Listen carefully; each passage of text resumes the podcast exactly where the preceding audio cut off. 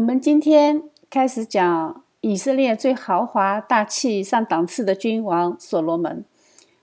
我很小的时候就听说过所罗门的宝藏，只要和所罗门的名字联系起来的，那都是和神秘的山洞、巨额的财富、绝顶的聪明挂钩的，充满着神秘和幻想。后来有一段时间呢，就老是听买卖提的故事啊，大家肯定也听到过，买卖提老聪明了啊。再后来呢，哎，再后来就是阿里巴巴和四十大盗啊，呃，这是最早的一夜暴富的梦想了。那个时候好像估计人人都看过《一千零一夜》，所以啊，中东这一片土地啊，呃，总是和聪明财富有关。到后来才知道啊，买卖提那就是穆罕默德啊，只是发音的变化有有点不同啊，所以它引起翻译的不同。Anyway，我们今天呢就来学习圣经里面记载的这一位又聪明又富有的以色列君王所罗门。所罗门的故事呢记录在列王记里，但是列王记不是以所罗门开始的。《列王记》一开始就记录了大卫的晚年生活，说他年纪老迈，呃，那可能新陈代谢就减慢了，他盖着被子也不觉得暖和。古代没有空调，也没有电热毯啊，于是呢就找了个美女来为大卫王人工取暖。我们很奇怪啊，怎么《列王记》开头就没头没脑的记录了这么一段？但是，当我们读到所罗门的哥哥篡位之后的下场，就能够明白为什么要记载这个细节啊！他是交代了亚比萨的来源。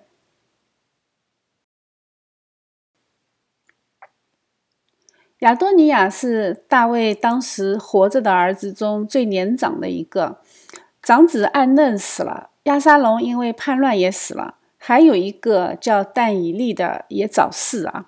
呃，亚多尼亚是老四，是大卫在希伯伦做王的时候生的。所罗门呢，是大卫儿子中应该是第十个啊，第十个儿子。那么按照人的道理，怎么排也排不到所罗门继承王位。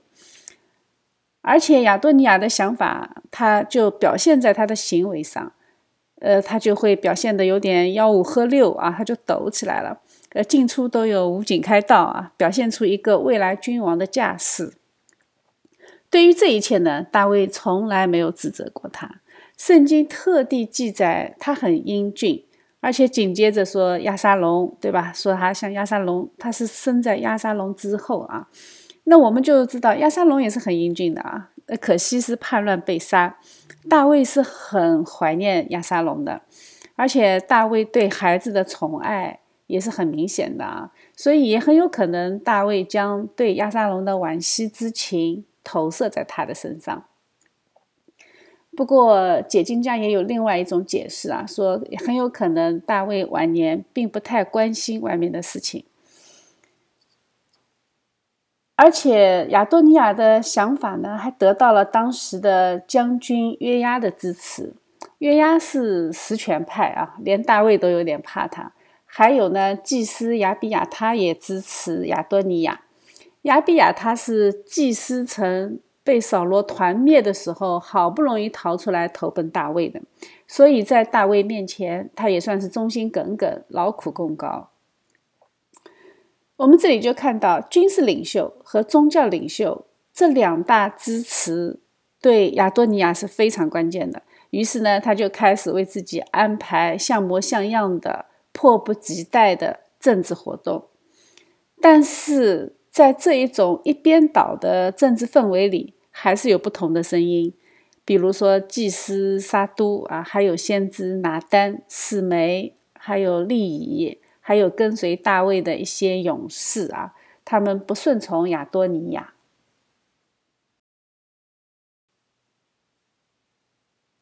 这些人不顺从亚多尼亚是有道理的啊，他们不是单纯的不同意见者，而是大卫王的宝座，神已经应许给所罗门了，他们都是知道的。在历代至上的第二十二章里面提到大卫对所罗门说的话，他里面说到神对大卫的话，他是这么说的：他说你要生一个儿子，要叫所罗门，他必为我的名建造殿宇。这是神对大卫说的，点名道姓啊，而且连他的职责都已经说清楚了，是为神的名建造殿宇。大卫自己非常非常明白，神拣选的是所罗门，并且他还把这个话对八十八也说过啊，还在耶和华面前起过誓，说明大卫自己心里是清楚的很。在撒母耳记里面记载，神的话是通过拿单传给大卫的。所以，先知拿单应该是非常明白神的旨意的。那听从耶和华的祭司、先知和大卫又走得很近、关系很铁的勇士，他们都是很清楚知道神的心意，这样就不奇怪他们为什么会不随从亚多尼亚。但是这里也有一个细节啊，约押和大卫的关系也很近啊，但是他却根本不在乎大卫的心意。他也不在乎神的旨意，说明在支持亚多尼亚这件事情上，约押有自己的考量。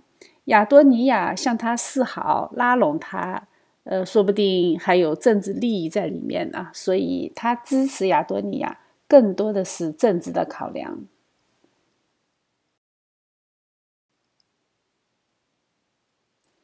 圣经记载了这一次失败的篡位。篡位的意思不仅仅是王朝被其他家族夺取，它也包括篡夺神的权柄。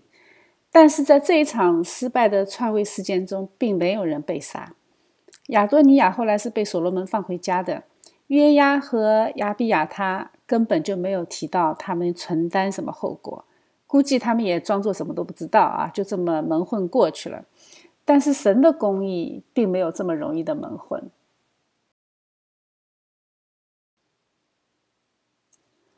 大卫临死之前对所罗门的遗嘱啊，最关键的内容是你要刚强做大丈夫。什么是大丈夫？怎么样定义大丈夫啊？他下面有解释，就是遵守耶和华你神所吩咐的，照着摩西律法谨守他的律例诫命典章法度。如果你这么做，那么以色列国就会存续。这个细节我们在旧约众案里面讨论过了啊。神对大卫的应许是无条件的。但是我们这里看到，对所罗门的应许是有条件的，遵守神的律法是基本条件，是充分必要条件，也就是摩西律法里面所体现的精髓。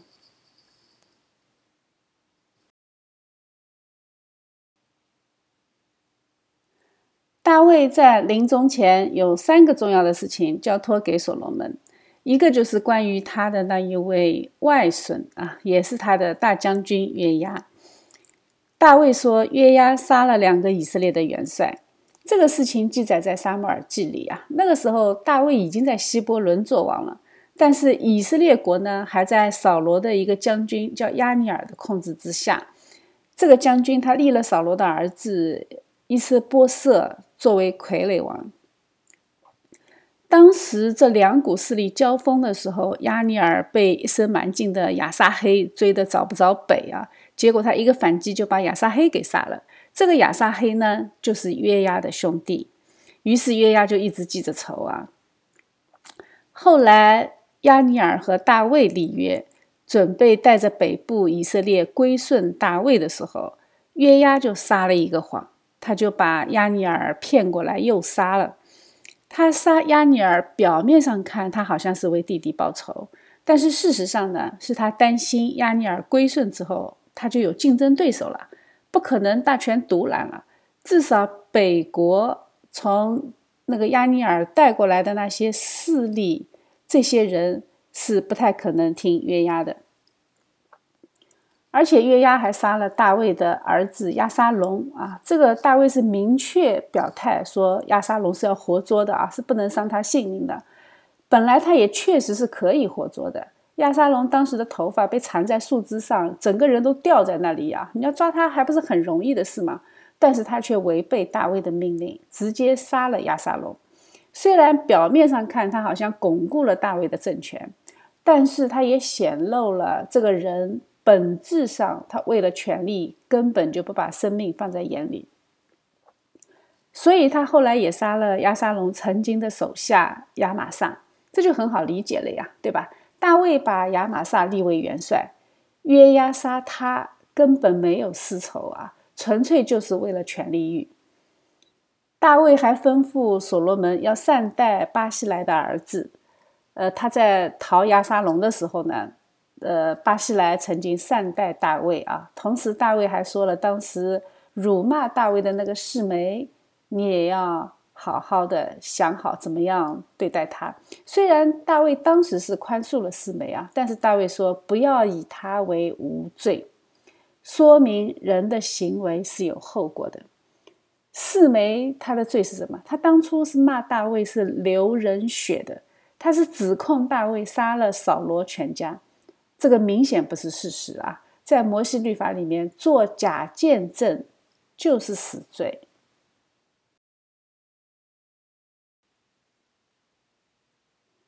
所罗门并没有领到大卫的遗嘱就马上行动啊，他还是很谨慎的。只要亚多尼亚和平的接受所罗门的统治，他就可以安然活着，待遇不会太差。但是权力的欲望人是控制不住的。亚多尼亚居然通过拔示巴向所罗门提要求啊，要求将大卫的那个呃曾经的电热毯美女赐给他啊，就是给大卫取暖的那一个。我们今天看好像不觉得有啥，对吧？但是在当时，这是一个王位所有权的宣告。就算亚多尼亚没有那个心啊，但是别人看起来就有这个嫌疑。在当时的历代王朝里面，就是在当时其他除以色列之外的王朝，比如说埃及王朝或者当地的迦南王朝里面，先王的遗孀归王位的继承者，这个是属于一个。习惯啊，这是一个习惯法，所以亚沙龙叛变的时候，他向大卫的嫔妃就是这么做的，对吧？这个在当时呃比较有名的、比较流行的埃及女族长制有关系啊，这个就涉及到古文化的研究，我们这里就不展开啊。八十八懂不懂这个，我们不好说啊，但是所罗门显然是知道的，所以所罗门对他妈说：“哎呀，你咋不为他求国嘞？对吧？”结果亚多尼亚这个举动呢，就送了自己的性命，也间接害了他的两个支持者，就是大祭司亚比亚他和约押。约押在这个时候，他还是支持亚多尼亚的，所以他听到风声，就跑到神的帐幕里去了，就抓住祭坛的脚。这个举动就是当时亚多尼亚篡位失败的时候做的。当时所罗门饶恕了他，不过这个时候呢，约押并没有获得相同的待遇。逃进会幕，抓住祭坛，这个行为呢，有点类似于逃城的作用啊。但是要知道，逃城它只保护那些过失性的犯罪，它是不会保护故意犯罪的。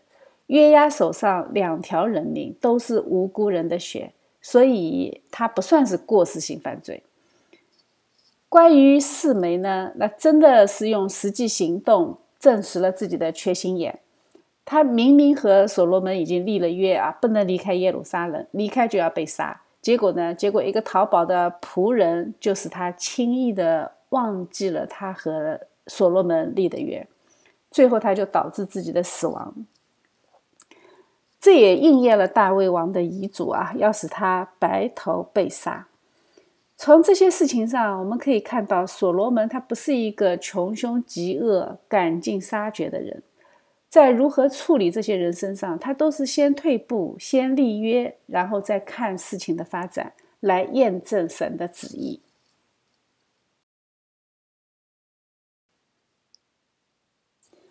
圣经这里特地提到大祭司亚比亚他的结局，是应验了神对以利的审判。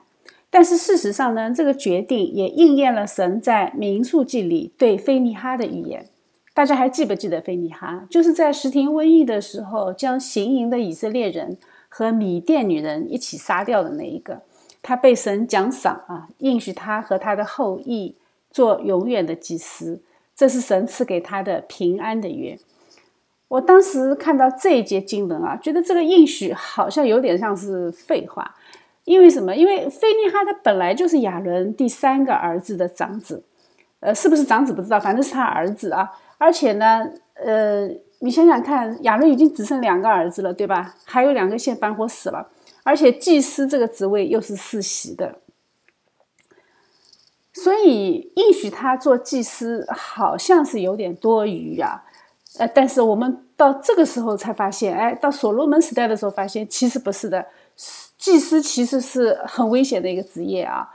祭司他是又可以被杀，又可以被贬啊，很高危的。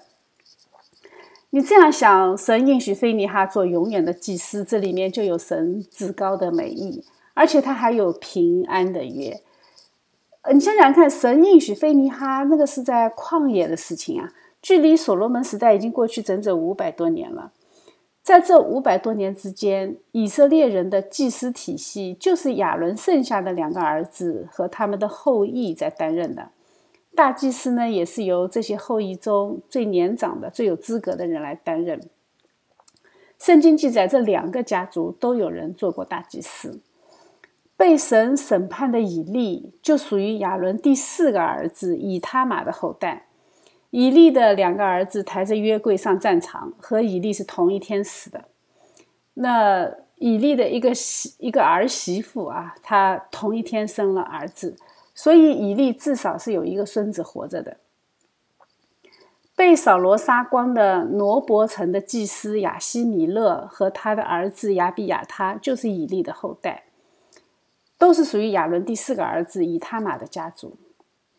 但是这个时候呢，到了所罗门这个时候呢，罗伯祭司城的祭司已经被扫罗杀光了，只剩下亚比亚他一根独苗了。结果在这一次政变当中呢，亚比亚他又被所罗门流放了。我们这里就可以看到，祭司职业，因为他处于权力的中心，又和王权有着非常直接的关系，可以说有着千丝万缕的关系，要么是对抗，要么是勾结啊，呃，这两者。都很高危，所以他确实需要神的保守，才能够世世代代做神的祭司。所以，当平安王所罗门登基的时候，所罗门的意思就是平安，对吧？所以，当平安王登基的时候，菲尼哈的后裔沙都家族就果真承受了神平安的约。所以他们就一直做了一千年的祭司，一直到新约时代成为撒都该人。当他们被称为撒都该人的时候，那位真正的平安王就站在他们的面前。很可惜，他们并不认识啊。我们由此可以看到，神他应许的话语是一句都不会落空的。虽然从神应许菲尼哈到所罗门时代已经过去了五百年，这个应许才。显现出来，才真正的完全的实现。但是我们要知道，时间在神那里不算是什么。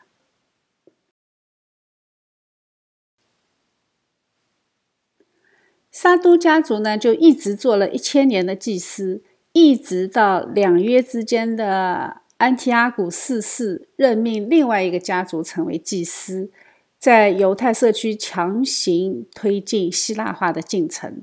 这个时候才有了短暂的中断。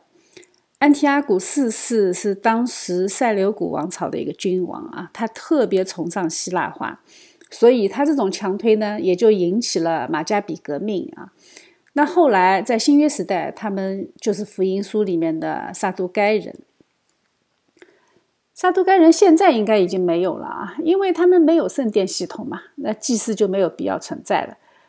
这个血脉，那就只有犹太人自己家里的家谱才有记载了啊！我们现在已经没有看到有祭司这个公共职分，倒是法利赛人传统，到后来慢慢的演变成拉比传统，呃，现在还有职分啊。所以很明显，神应许菲尼哈说要做永远的祭司，这个是预表性质的，就预表着神要赐给我们一个永远的祭司。菲尼哈的后裔确实是一直做祭司，整整做了一千年，一直到我们的大祭司出现，他是一次献上永远的祭，所以犹太的祭司系统、犹太的圣殿系统再也没有存在的必要。神的话语是一句都不会落空的啊！虽然从应许到所罗门时代过去了五百年，到耶稣基督的完全实现要等一千年，但是时间。在神那里真的不算什么，神看千年如一日。但是我们从这件事情上看到，神借着这个事件，对这个祭司家族亚伦的后裔，一个实现了对神审判的预言，另外一个呢实现了神应许的预言。这个都是对祭司家族亚伦的后裔。看到没有？神的审判和应许是同时实现的，就像末日的时候那样。对罪人，神的末日是审判；对神的子民呢，那是耶稣基督再来，是我们得赎的日子，是神的子民应许实现的日子。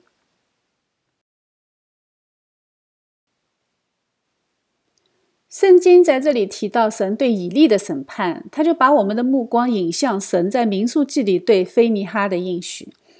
当我们关注亚比亚他和沙都的侍奉的时候，我们就很容易发现里面有一个问题：亚比亚他和沙都一直是并肩作战的，他们双双迎接约柜从俄别以东家回到耶路撒冷。就连亚沙龙被叛的时候，他们两个人也是双双抬着约柜，想跟从大卫逃亡。当亚沙龙的叛乱被平定之后呢，他们也是两个人一起去传话给犹大的长老们，让他们把大卫王去迎回王宫。但是为什么到了这个事情上，他们就分道扬镳了呢？原因就在大卫把约柜迎进耶路撒冷之后，约柜和会幕就分开了。约柜是在耶路撒冷的，摩西建的会幕和铜祭坛是在基变的，这个就造成了以色列有两套敬拜系统。亚比亚他呢是在耶路撒冷侍奉的，他是在权力的中心，所以他和大卫的儿子亚多尼亚就很容易勾兑在一起，这个是物理距离决定的。沙都呢刚刚相反啊，他是在基变服侍的，他离权力中心比较远。所以他没有被亚多尼亚收编啊，他对大卫忠心耿耿。所以有的时候啊，你不在权力中心，反而是神的祝福。就连所罗门登基之后啊，他也是率领大家浩浩荡荡的去畸变的会幕那里敬拜，说那里有极大的秋坛，排场很大的，但是已经没有约柜了。这种敬拜已经没有核心了。摩西旷野里面建的会幕，它里面的核心是约柜，是至圣所里的约柜。那约柜里面的核心是神的律法，是十诫，是那两块石板。你们都不敬畏神的法律了，你们在那里拜啊拜啊拜，你们在拜什么呢？对不对？那现在现在西方也一样啊，现在西方有很多很多基督徒，他们的敬拜核心已经没有神的律法。道理是一样的啊，人类社会从来不会改变。约柜和会幕分开，这也导致以色列人后来他非常容易接受双重敬拜系统。所以，当耶罗波安又整了两个新的地方敬拜的时候，老百姓也没有觉得有啥问题啊，对吧？我们看到没有，信仰的变迁它是一步一步来的，每一个人只走了一小步。结果呢？结果走到两约之间的时候，那撒玛利亚人都已经可以自己建一个圣殿了啊！所以以色列从双会幕系统到双圣殿系统，再到两个圣殿一个都不存在了，再到今天圣殿山上有两个清真寺，这就是以色列历史非常令人悲哀的光景。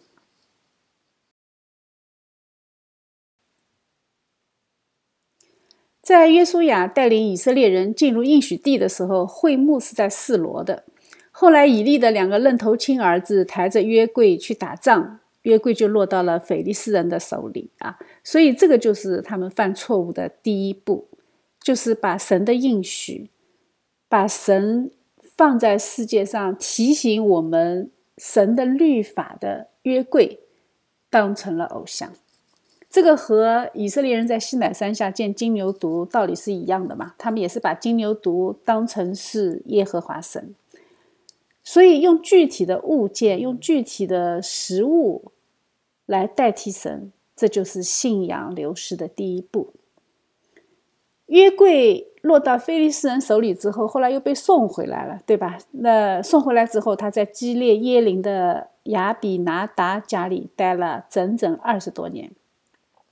这个时候开始，约柜和会幕就已经分离了。那为什么约柜当时没有放回示罗呢？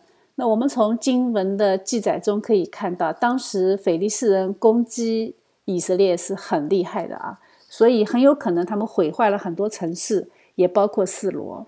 那示罗的会幕很有可能就被转移到了其他地方。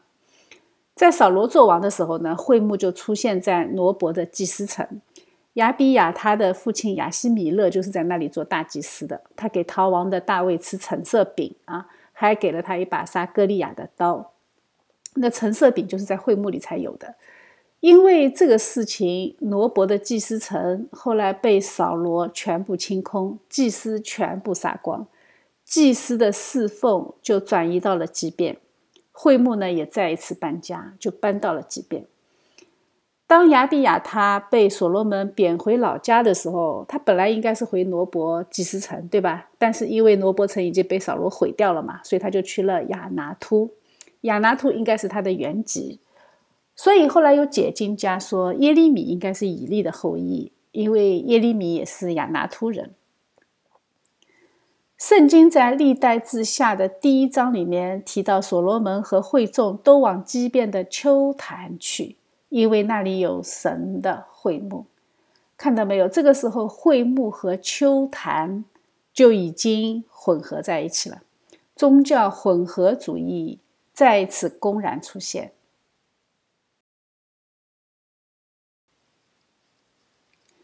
所罗门求智慧啊，这个故事大家都很熟悉，我就不做很详细的重复了啊。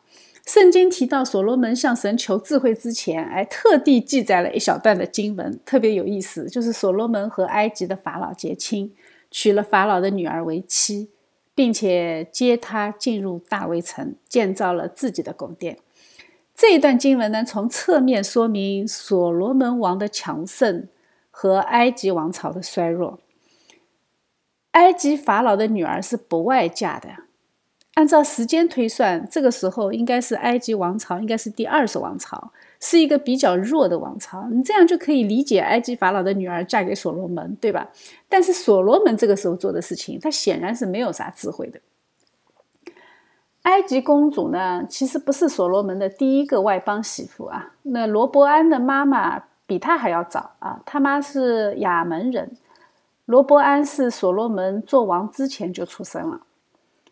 但凡了解一点点摩西律法，你就应该知道以色列人和埃及的那一段历史啊，神是不喜悦他们和异教徒结婚的，更何况是国家政权这么大的事情，你一不留神，你按照异国的继承法，你国家都会归别人啊，对吧？这就是宗教混合主义带来的信仰混乱，就连所罗门他也不例外，这就给他的国度命运埋下了伏笔。这个时候呢，他还没有为耶和华的名建殿，他可能忙着安置法老的女儿啊，去造自己的宫殿，所以他还没有时间为神建殿。百姓还在秋坛烧香，看见没有？他也没有时间去管理百姓的属灵状况，他自己都没有意识到这是问题啊。秋坛是什么呢？那秋坛其实就相当于一个高地啊，一个小高坡啊。呃，一般比较高的一个坡呢，就会成为当地群众公用的敬拜献祭的地方。有很多异教都会在秋坛那里拜假神，会在那里献婴儿。以色列人如果到那里去献祭的话，他就会看到别人的献祭方式啊。所以，呃，文化是互相会交流、会相互相会影响的，所以他就肯定会受到这种异教风俗的影响。这就是为什么在整个列王记里一直提到秋坛还没有废去。事实上，在进应许地之前，神就吩咐他们进入迦南地之后，你要摧毁当地的秋坛。可见他们并没有这么做。当所罗门也到基变的秋坛去献祭的时候，神向他在梦中显现，问他要什么都可以求。于是呢，所罗门就求智慧。他的智慧还有一个定义啊，是什么？是什么智慧呢？是可以判断神的名，哎，他是要自明的智慧。神也大大的祝福了他，毕竟不仅给他智慧，还给了他一切属世的他需要的，或者说是给他荣耀的东西啊，是富足尊荣。圣经记载所罗门的事情呢，大家都耳熟能详了啊，什么断案呐。什么他的富裕呀？他有多少多少钱？他有多少多少军队啊？他有多少的马匹啊？包括他的博学聪明，我们这里就不重复了啊。关于所罗门，我在旧约纵览的列王记里面有提到过啊。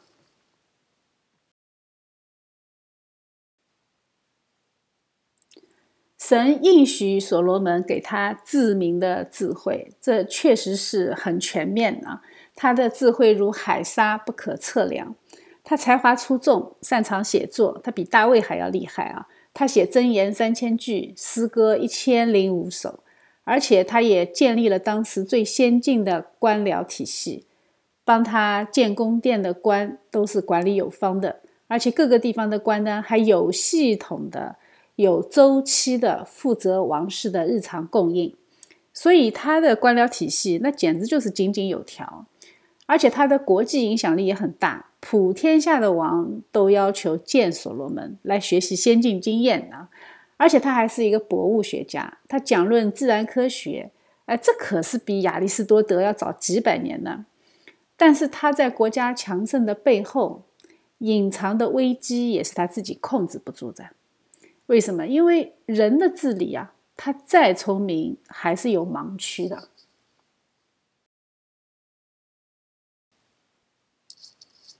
所罗门在建完圣殿和王宫之后，神第二次向他显现，强调了神的应许，并且也再一次强调了守约的重要性。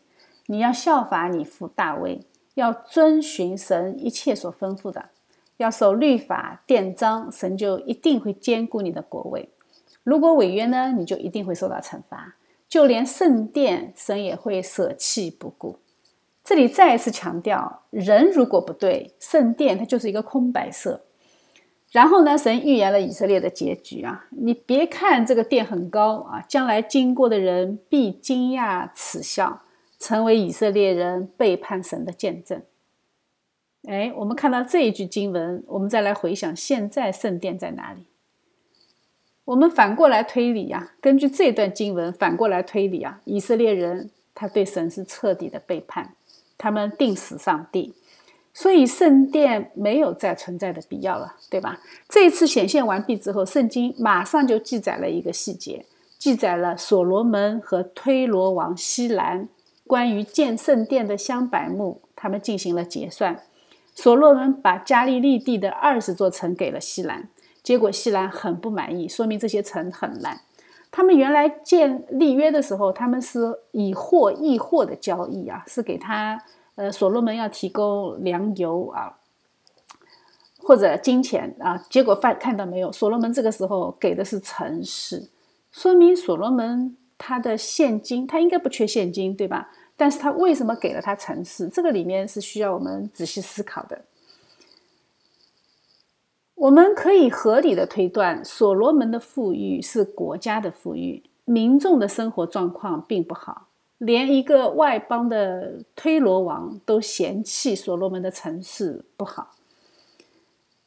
我们要这样想：国家的富强和民间的富裕，为什么就不能划等号呢？为什么就不能同时得到呢？哎，这是圣经甩给我们的第一个经济学的问题呀。说到底呢，还是在一个封闭的系统里，财富基本上是像跷跷板模式啊，是此消彼长的关系。这是一个零和游戏，就看你的零和游戏的范围有多大。一个封闭的国家，如果他自己玩啊，他不和其他国家玩，那么他就是在这个国家内的零和游戏。如果是几个国家联盟一起自由贸易，那么就是在这几个国家之内的零和游戏。如果全世界只有一个政府，全球自由贸易，那么就是全球零和游戏啊！你中国富了，美国就得穷啊，很正常的。你从宏观经济学到微观经济学，基本上都是这个原则。这就是所罗门靠人间智慧无法解决的问题。所以，所罗门强盛的王权，如果缺少对神的敬畏，就一定会导致民不聊生，民众就一定会反叛。当君王觉得王权不稳定的时候，他病急乱投医，他就一定会陷入偶像崇拜，他就一定会到处去瞎拜。这就是人的困境，这也是世界上所有政治家的困境。属灵的问题用政治和经济的手段去解决，它是不可能有出路的。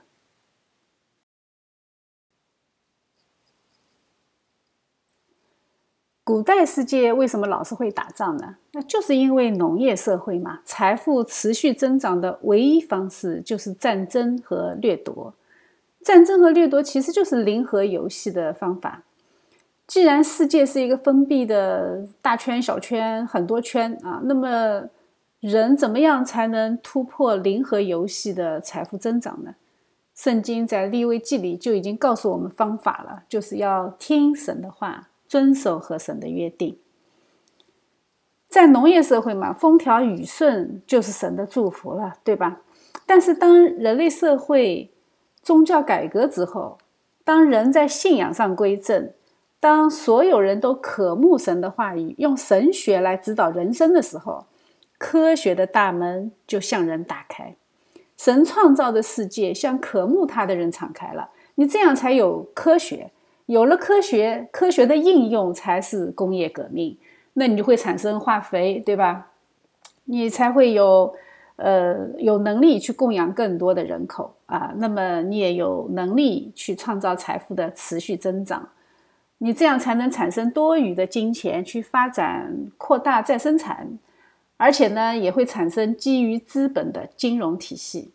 那虽然现在的金融体系已经相当烂了啊，它已经完全背离了当初的本意，但是我们不能否认，它最早的出现是神祝福世界的直接后果。突破零和的唯一方式就是听从神的话，敬畏耶和华是智慧的开端。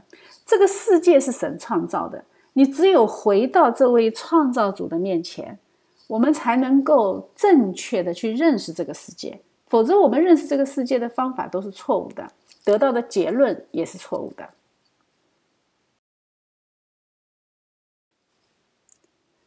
圣经里面非常简单的一句话，就向我们展现了所罗门王朝面对的零和游戏的困境。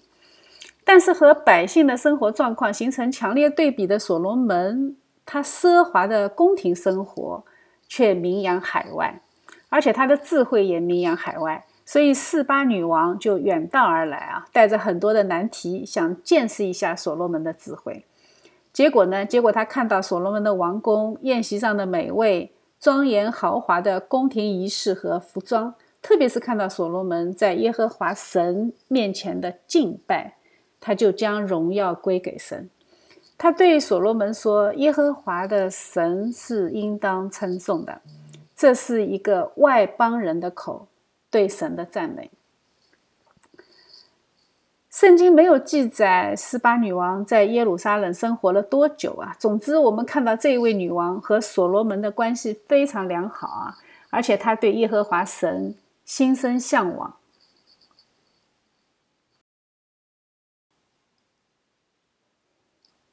四巴女王的这一次外交访问啊，她的后续在圣经里面记载的非常简单呐，但是在世俗世界里面发生的一些事情啊，那真的是一点都不简单呐。有些场景甚至可以说是惊心动魄。事实上，四八女王回国之后，历史上就没有关于他们这个王朝特别的记载，一直到一七九零年。当时苏格兰有一个探险家叫布鲁斯啊，他在爱丁堡出版了五卷巨著啊，他的名字叫《尼罗河源头的旅行》。在这本书里面，他提到在东非，在埃塞俄比亚高原上生活着一批黑皮肤的犹太人啊，至少他们自己称自己是犹太人，叫贝塔犹太人啊，贝塔就是家的意思嘛，所以就是以色列的家。但是当地人好像很排斥他们啊，这是西方社会第一次知道这个王朝的存在。但是呢，这个时间点有点不太好，所以当时并没有引起非常大的反响。因为这个时间是一七九零年嘛，一七九零年是什么时候啊？一七九零年，整个欧洲的眼光都聚焦在法国，那是法国大革命时期啊，全欧洲的眼光都被他们吸引了。犹太人的问题在欧洲是没有过多的人关注，不像今天呢。就连当时犹太人自己也不关心啊，因为什么？因为那个时候犹太人没有成为一个国家，他们是散居在世界各地的，他们没有一个政治中心。据说这个王朝呢，就是斯巴女王回国的时候，她生下了所罗门的儿子，就是这个犹太王朝的首任君王。他登基以后呢，还专门跑到耶路撒冷去朝见所罗门的，呃，去那个朝见所罗门王，因为是他爹嘛。回国的时候呢，所罗门就派了很多年轻的以色列人护送他回去，也派人过去帮助他执政，教导他们礼仪和律法。那这些人呢，就留在那里和当地人通婚，就产生了黑人犹太人这个族群。有传说啊，说所罗门做了一个约柜的复制品给他们带回去，结果结果他们掉了包啊，把真的给带走了。这个我们就不知道是真的还是假的啊。有一个电影叫做《法柜骑兵》啊，就是根据这个故事编的。这个王朝存续的时间非常久，从公元前十世纪一直到公元的一九七四年。哎，你算一下时间，它几乎有两千八百多年啊，将近两千九百年。根据他们自己的历史记载，他们的人数不断的壮大是有原因的啊，就是古代以色列碰到战争就会有很多人往南跑啊，那经过埃及就会到他们这里。古代以色列战争是很多的，那后来被掳的时候，他们又逃过去一批。圣经里面记载，连耶利米都被他们带到埃及去了。那当然，到了埃及呢，还还是会有可能继续往他们那里跑。在两约之间的叙利亚战争的时候，应许地整整打了一百多年、两百年的战争。那么每到战争，就有人往南跑。他们被发现的过程非常有戏剧性啊，因为他们和主流的犹太人分割太久了，上千年。犹太人亡国之后，他自己也活得颠沛流离，所以在历史的演化过程中，他们有很多礼仪和主流的犹太传统已经有点不一样。这个就导致犹太人初期很难判断他们到底是不是犹太人。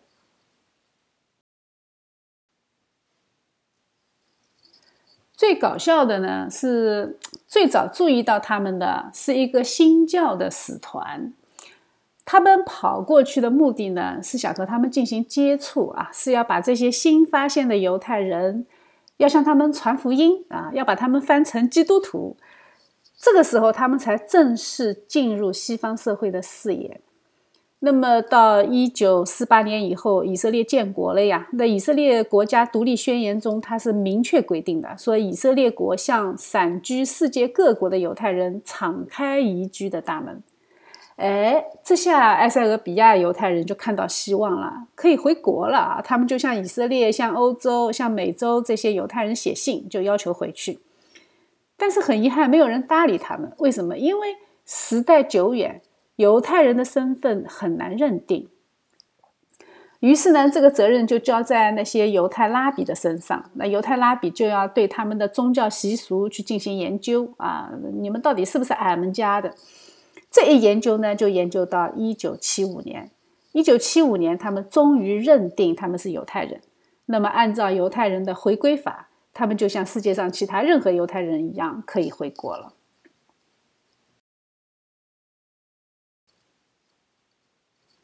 但是非常不巧的是，就在这批黑色犹太人身份被承认的前一年，埃塞俄比亚发生了军事政变，军人政权它是明显是亲共的啊，是亲苏共，他们是苏共代理人啊。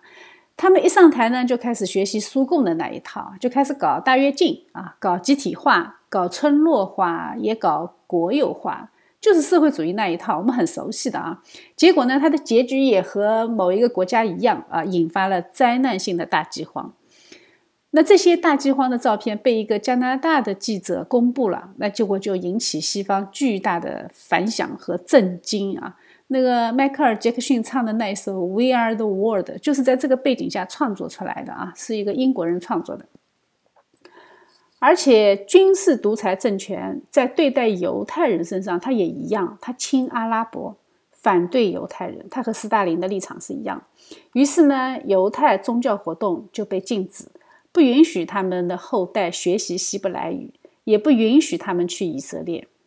在这样的大饥荒的背景下。贝塔犹太人就开始逃亡之路。他们先是逃到苏丹的难民营啊，他们从十八层地狱逃到十七层地狱啊。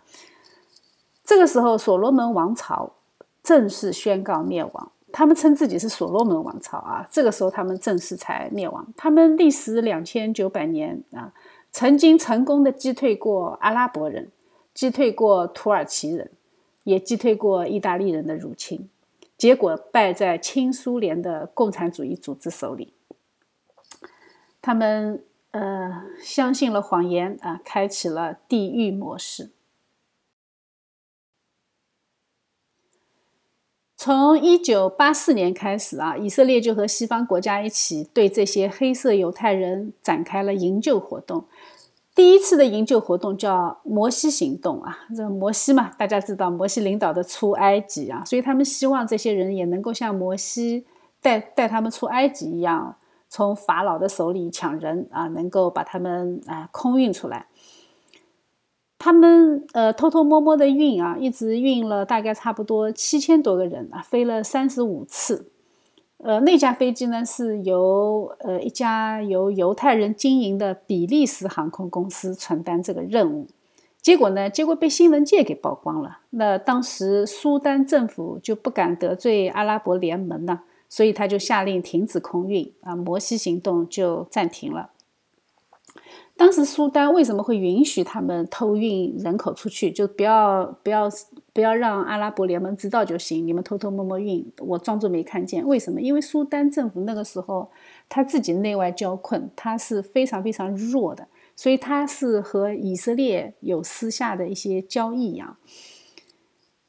结果呢？结果后来埃塞俄比亚爆发了内战。军政府自己也快保不住了，埃塞俄比亚人民革命民主阵线的军队就已经逼近了首都亚的斯亚贝巴，这些人他就成为绝望的军政府向以色列人谈判的筹码。于是呢，以色列就向他们提供坦克、军事装备，还训练他们的总统卫队。他的目的是什么呢？目的就是可以换取。呃，这些人，呃，这个政府每一个月给他们五百个人的名额，可以离开，可以去以色列。就是我每个月放五百个人质啊，但是你要给我钱，给我军事装备啊。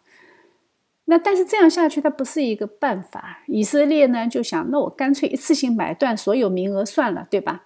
在一九九零年的时候呢，以色列就答应通过纽约的银行向军政府支付三千五百万美元，一次性买断啊，你就将全部的黑色以呃那个黑色犹太人都转移出来。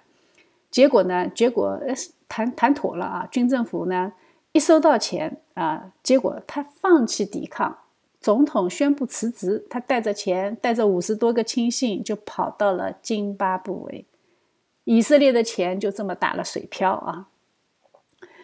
所以眼看谁都靠不住啊，以色列就开始新的行动计划。这个行动计划改名了啊，叫所罗门行动。呃，官方直接拨款一亿美元，向以色列航空租了三十四架大型客机，呃，把座位全部都拆掉。他就是为了多装一些人呢。在五月二十四号，呃，那天是星期五，所罗门行动正式开始。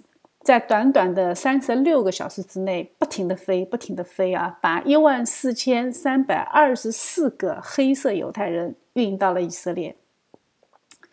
一架飞机里面塞一千多个人啊，一千零八十七个人啊，就连厕所里面全部都挤满了人。这个行动是在绝密的状态下进行的啊，他们已经吸取教训了。而且这次行动呢是通过特别批准的，为什么？因为星期五啊，星期五的晚上是安息日啊。在安息日是不允许被飞行的，但是这一次特别批准他们飞行。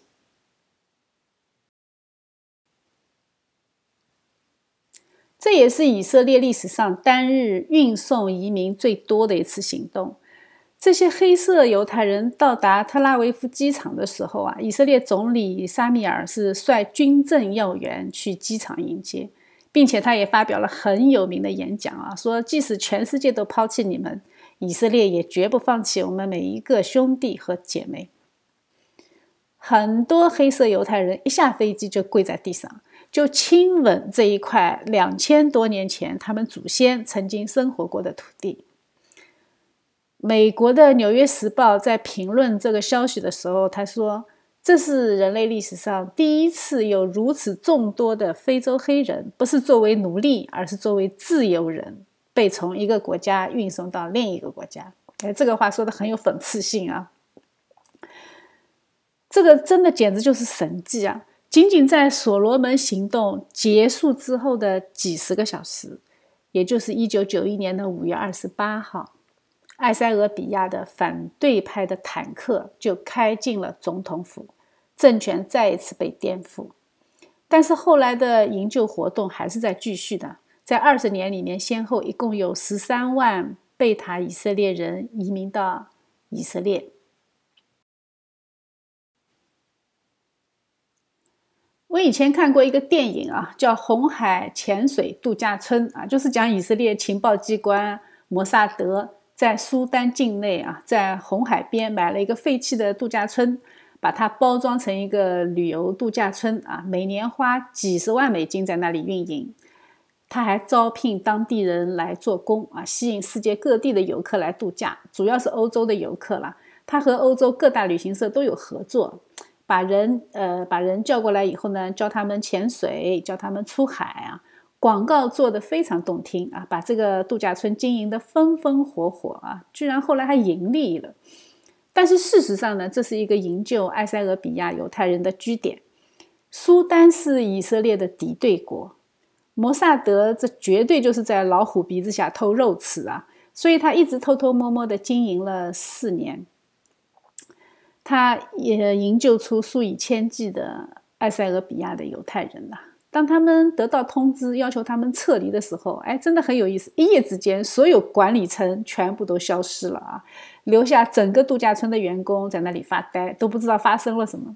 这个真的很有意思啊，只有以色列干得出来，又惊心动魄，又充满喜剧色彩。当然了，你知道 Netflix 拍的这个片子嘛？那总是和事实有点出入的啊。其实这个事情美国并没有介入，是以色列的情报机构干的。虽然这一段历史对我们华人基督徒来说可能比较陌生啊，但是对西方世界来说，这个事情是非常具有预言的验证性。在以赛亚书里面，神预言了，在拯救的日子，我会保护你。到那时，他要复兴遍地，使人承受荒凉之地为业。你去过以色列，就知道它有多荒凉啊！而且这些人是从远方来的，从北方，从西方，从秦国。呃，秦国就是希腊啊，是这三个方向来的，所以它显然不是指以色列被掳回归啊，因为被掳回归主要是从东方来。在以赛亚书的第四十三章里面说的更加详细啊，神要对北方说交出来，哎，这个可不是以色列人自愿回来这么简单啊，是交出来，就说明是有一股势力将他们辖制在那里的。北方是哪里？北方是俄罗斯，哎。所以俄罗斯是在戈尔巴乔夫的时候释放以色列人回家的。他还对南方说：“不要拘留，看见没有？不要拘留。应许地的南方，那就是非洲啊，就是埃塞俄比亚。所以神的应许真的是一句都不会落空。现在。”基督徒里面也有一股势力在高涨啊，就是反对以色列，受主流左派媒体的影响，把以色列黑化啊，说什么犹太人控制地球啊，这个说法你肯定听到过。关于我们如何看待以色列啊，呃，石牧师有一个比较完整的视频来论述，我基本上同意他的观点，所以重复的事情我就不做了啊，大家可以去看他的视频。不管反对以色列的声音有多大。以色列的存在是上帝的旨意，因为耶和华说过：“他说你们是我的见证，我所拣选的仆人。既是这样，你们可以知道且信服我，又明白我就是耶和华。在我以前没有真神，在我以后也必没有。唯有我是耶和华，除我以外没有救主。这就是理由。”这就是为什么撒旦千方百计要在世界上抹去以色列。这也是为什么以色列这么反基督的情况下，我们依然要为他们祷告，要向他们传福音。在他们被世界抵挡的时候，我们要支持他；在他们被世界灭绝的时候，我们要为他们发声。神对亚伯拉罕说：“祝福你的，我必祝福他；咒诅你的，我必咒诅他。”如何看待以色列？这不是一个政治立场的问题，也不是一个利益衡量的问题，这是一个神学问题。它是一个属灵的问题。说到底，就是你愿不愿意顺服上帝的话，你是不是愿意顺服圣经？不是说要以色列人很可爱我们才爱他，不是要以色列人接受基督教我们才爱他，而单单因为这是神的命令。其实啊，犹太人控制全世界，你也不能说他们这句话说错了。确实，各个领域的优秀人士，你都能看到犹太人钱多聪明啊。这说明什么？这只能证明他们的教育体系确实优秀，也只能证明神的祝福依然临到他们。但是你不能得出一个结论，说他们背后有一个组织在控制世界啊。如果这样说，我觉得还是有点言过其实。没有一个组织可以两千年这么延续下来，不被外人所知啊。因为神说了。隐藏的事没有不露出来的。以色列颠沛流离两千年，在任何地方他们都不允许购买土地，常常被驱赶。那很多产业对犹太人来说他们是禁入的，这就逼得他们去发展一些非常轻便的行业，就是没有重资产的，这样才方便搬家嘛，方便逃亡嘛。所以他们有很多职业都是这种性质的，比如说在古代的时候嘛，裁缝。裁缝事情来了，那一卷箱子就能走，对吧？就带一把剪刀，带一根尺子啊。还有就是珠宝，呃，珠宝你要知道，一皮箱你可以带几个亿啊，你不需要带现金啊。那古代的时候没有支票，对吧？那你带珠宝，你就随时可以变现啊。还有就是贸易，贸易它不需要压货啊。那还有就是金融借贷。在工业革命之后，他们迅速在贸易行业、金融行业、奢侈品行业、服装行业迅速成为行业老大。这个其实是有历史原因造成的，因为那个时候的主流的行业是什么？主流行业是农业啊，顶多是工业啊。但是因为他们的行业，这些行业。它也有有一个非常非常呃，怎么说呢？呃呃，他们有一个本质，这是什么本质呢？就是说，他们所从事的这些行业对全球一体化都是特别推崇的。你看啊，贸易是需要无国界的，对吧？金融呢？金融是需要打破国和国之间的货币流通，对不对？有汇率，那对金融来说，它就是一个未知的风险嘛。奢侈品，它更加需要进入全球市场。对吧？再加上他们本身对政治就很有热情，为什么？因为他们只有进入政治，他才能保证这个国家他不反犹，对吧？你不能再出个希特勒啊！所以我们对政治也是很有热情的，犹太人对政治非常有热情的。所以你大家这么一联想啊，你就很容易得出犹太人统治世界这个想法。而且他们自己的这些经济目的和政治目的，就一定会在政治议题上去支持左派政府，因为只有左派他是推崇全球一体化的，所以世界上的左派政治家背后他就一定有犹太资本。但是很有意思的是什么呢？就是左派他是要搞阶级斗争的，他是要将人分裂的，所以他们最后一定会推什么？推种族议题。推同性恋议题，推堕胎议题，甚至什么毒品啊、安乐死啊这些议题，他们都会推出来。但是这些议题在属灵上都是得罪上帝的。那一旦得罪上帝，他就一定会为犹太人招来咒诅。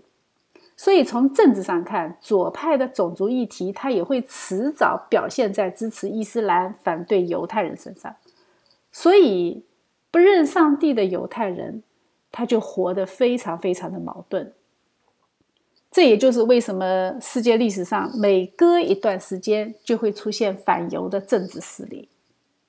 看到没有？没有上帝，人类所有的历史都是在打转，以色列也不例外。我们今天学习了关于埃塞俄比亚犹太人被营救的历史，我们可以得出一个显而易见的结论，就是寻求神的必然寻见，叩门的必开门。所罗门的嫔妃们虽然住在应许地，虽然离所罗门这位神非常祝福的君王如此的近，但是这些嫔妃们，他们还是随从自己原来的假神。他们没有转换思想，更没有转换信仰，最后呢？最后反而将历史上最伟大的王朝带向灭亡，他们的后代也被裹挟在其中，遭受灭顶之灾。但是像斯巴女王这样，他们渴慕犹太人的神，在自己的国家追随犹太人的神，虽然他们离应许地几千里远，神的大能终将会把他们带入应许。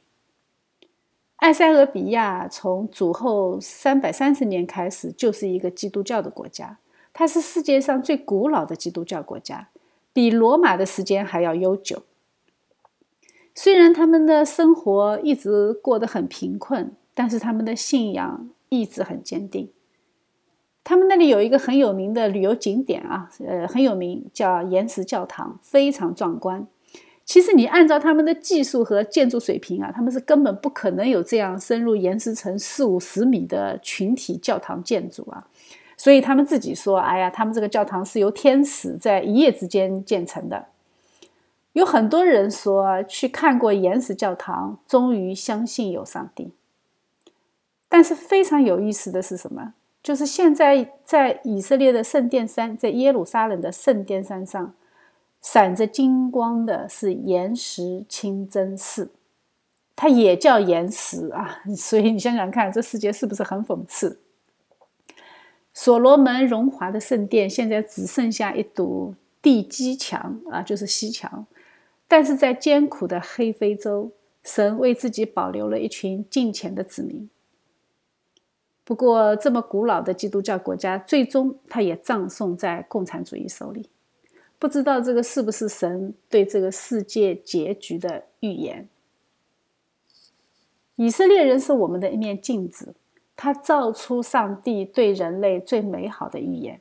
只要以色列还存在，只要大卫星还在飘扬，所罗门王朝悠久的历史还在被人传讲，上帝就时刻通过这些大事小事在提醒我们：你们不要忘记上帝的恩典。我们都是流离在外的陌生人，被上帝用慈爱接纳为他的孩子。在末世到来之前，我们都是被圣灵紧急用飞机运到了应许地。但是，我们是否能跪下来亲吻这天国的土地呢？我们能否跪下来亲吻这一位天国的君王呢？求神祝福我们跟随他的道路，虽然很艰难啊，但是在人所不能的，在神一切都能。我们感谢赞美他。